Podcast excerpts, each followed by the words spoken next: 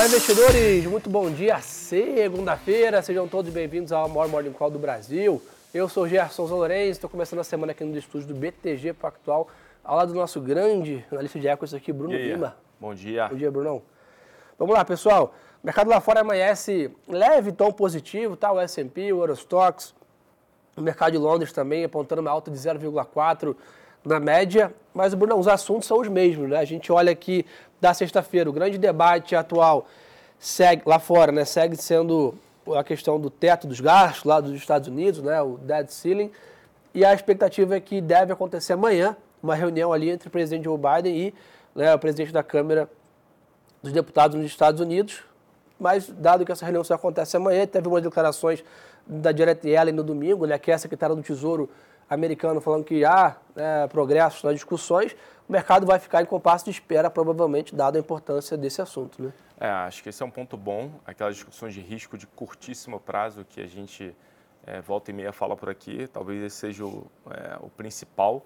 Lembrando que os Estados Unidos têm até o dia 1 de junho para. Mais 15 aprovar, dias aí. Mais 15 dias. É, tudo que a gente lê aponta para que não seja a negociação, né, pelo menos olhando o histórico, a mais fácil, dado a, a divisão que existe hoje né, entre republicanos e democratas, né, e, o, de certa forma, o Senado ali né, mais equilibrado, é, Congresso como todo mais equilibrado. Então, é realmente é ponto para ficar de olho. É, teve o, o, saíram alguns dados até no final de semana, eu não vou me arriscar a falar, porque com certeza não vou falar o número certo, mas enfim, é, dá para você rastrear o consumo, né, o quanto o, o Tesouro Americano tem ainda de orçamento para ser gasto, para fazer frente pelo menos a tudo que está é, na pauta agora do, do, do governo Biden, e está na ordem mais ou menos de, enfim, já teve uma redução do último dado para cá de mais ou menos uns 90 bi de dólar. É, então, você tem realmente uma urgência relevante nesse ponto. Boa. Nessa linha, pessoal, dado que esse fato acontece amanhã, né, hoje a gente tem que ficar de olho em alguns dados que saem, né? Temos o índice Empire State de atividade industrial de março e discurso aí de alguns membros do Banco Central americano é, às 9h45, às 10h15 e às 18 horas. Então temos três Fed Boys aí falando ao longo do dia, mais a divulgação desse dado agora pela manhã de índice de atividade. Então isso pode fazer algum preço, mas sem dúvida né, essa questão toda é, desse debate aí de uma possível paralisação da máquina pública ali americana é o grande debate atual do momento. Eu acho que o mercado vai ficar meio lateralizado, já está, né? Há pelo menos uns cinco ou seis pregões ali brigando nesses níveis lá fora, aguardando essa, esse avanço.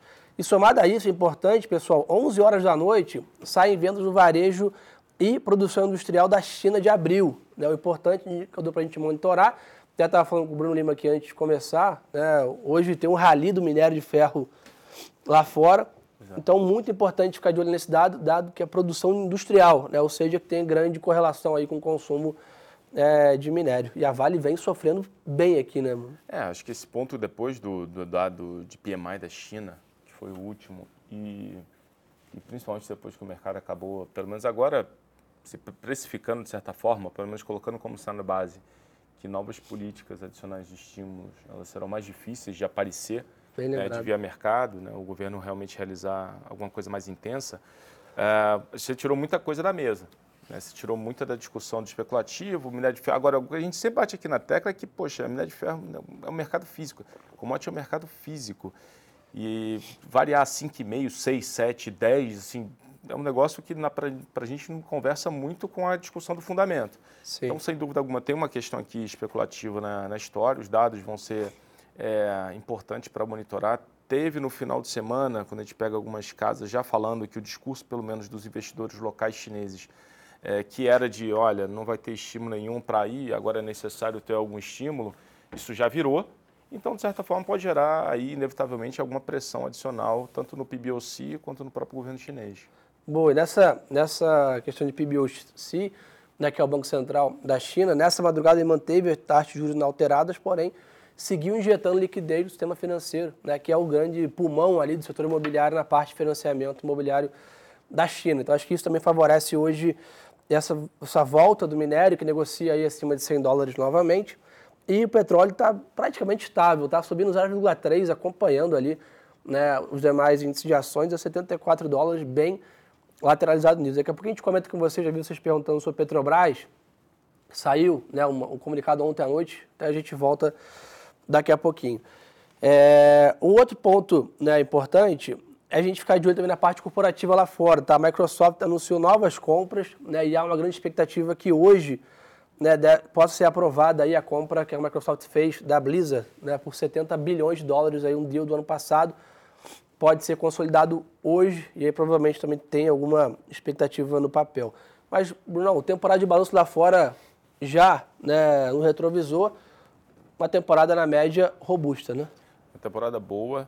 É, o mercado esperava uma queda na margem operacional consolidada S&P de mais ou menos uns 146, 150 pontos base, né, 1,5%. Caiu, mas caiu menos, caiu em torno de 89, 90 pontos base, 0,9.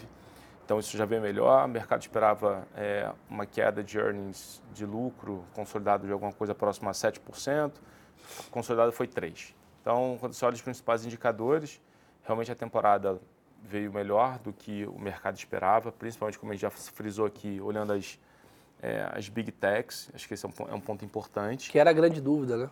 Que exatamente, que era uma grande dúvida, né? Porque que, como é que as big techs vão desempenhar é, perante o mercado com taxa de juros né, 500 pontos base, né, 5% acima do que era até pouco tempo atrás. Então, sem dúvida alguma, isso ajuda a tirar um risco importante da mesa, olhando por esse aspecto.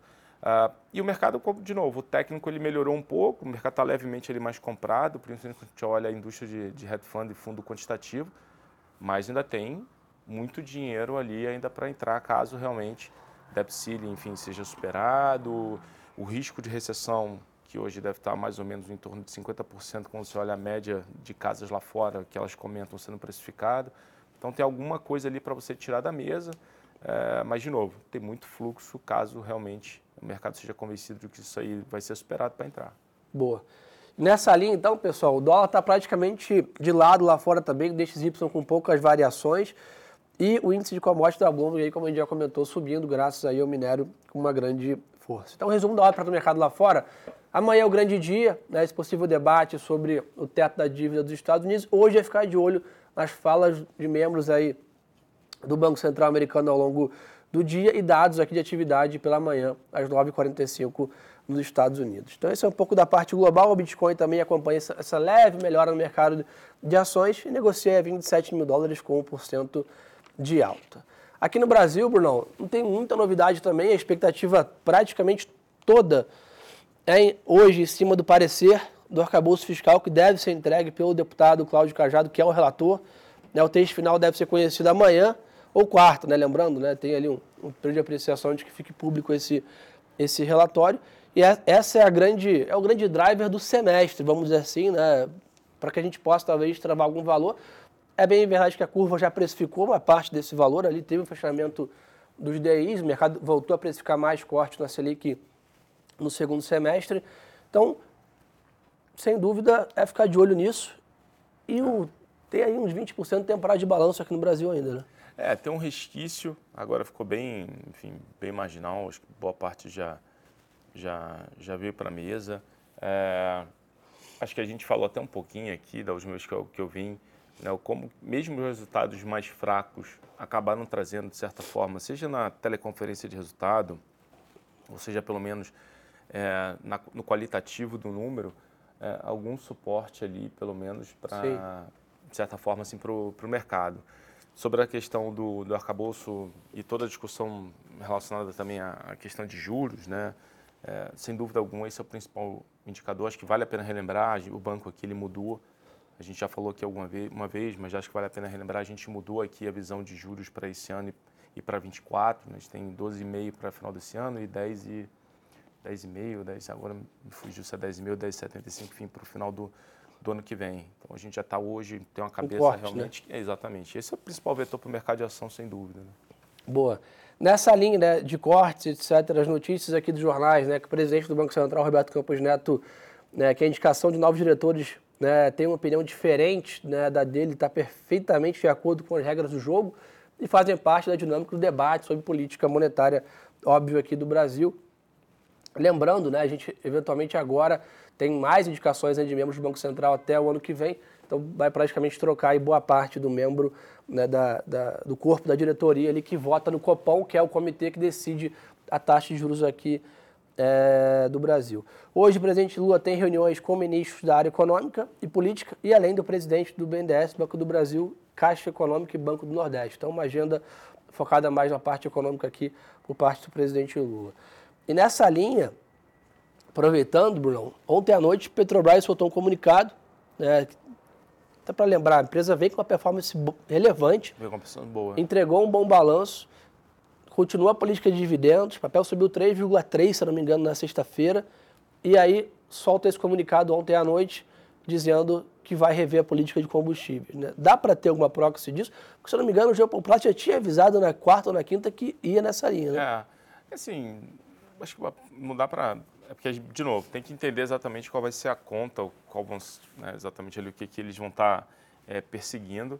É, até no comunicado eles comentam que o negócio vai ser feito olhando... Né, a parte técnica. É, a parte técnica e principalmente né, padrões ali de, é, de governança. Então, acho que tem que aguardar nesse, nesse ponto. Sobre a questão de performance da Petra, até o teu ponto, assim, a gente, na nossa opinião, o mercado ele continua, ele continua, né, entre aspas, tradando, né, olhando para a Petro, é de fato como um play de dividend yield, que esse é o principal suporte, seria o principal suporte ali para é, a história, história na nossa visão, até agora não teve um tempo hábil para repensar eventualmente política de, de payout. O próprio CEO da Petro ele comentou recentemente né, em, em, veículos, né, em jornais, é, que, ele, que isso vai ser revisto, mas que não vai lá para o mínimo de 25%. Hoje, a gente trabalha com 40% de payout, o que levaria um dividend yield da Petro nesse patamar atual em torno ali de 13%. Foi 60%, né? O, o último balanço é em torno de 60%. O último é balanço foi mais próximo da, do original, que é 60% tá. do fluxo de caixa menos o CAPEX, é, que também é próximo ali a 60% de, de payout, como você bem colocou.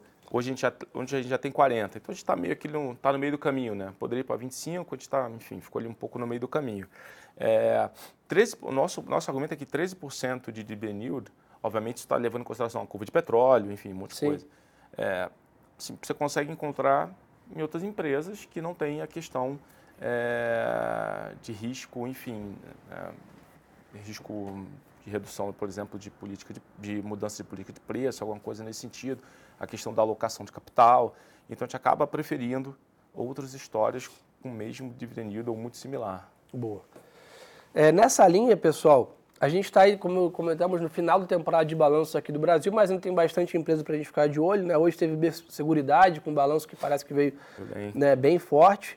Né? Tem Azul, tem Mater Dei, né? Banco do Brasil, Brasil Food, Cosan, Localiza. Tem, tem muita empresa aqui, Redidor, né? após o fechamento. Também tivemos aí resultado da Vibra, mostrando uma forte queda aí no seu, no seu lucro.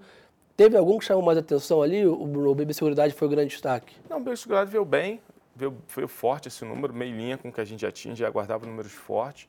É, Vibra, como você bem colocou, acho que Vibra e Raiz, acho que o destaque, o destaque positivo fosse muita geração de caixa, o que é bom. Então geraram, ambos geraram bastante caixa.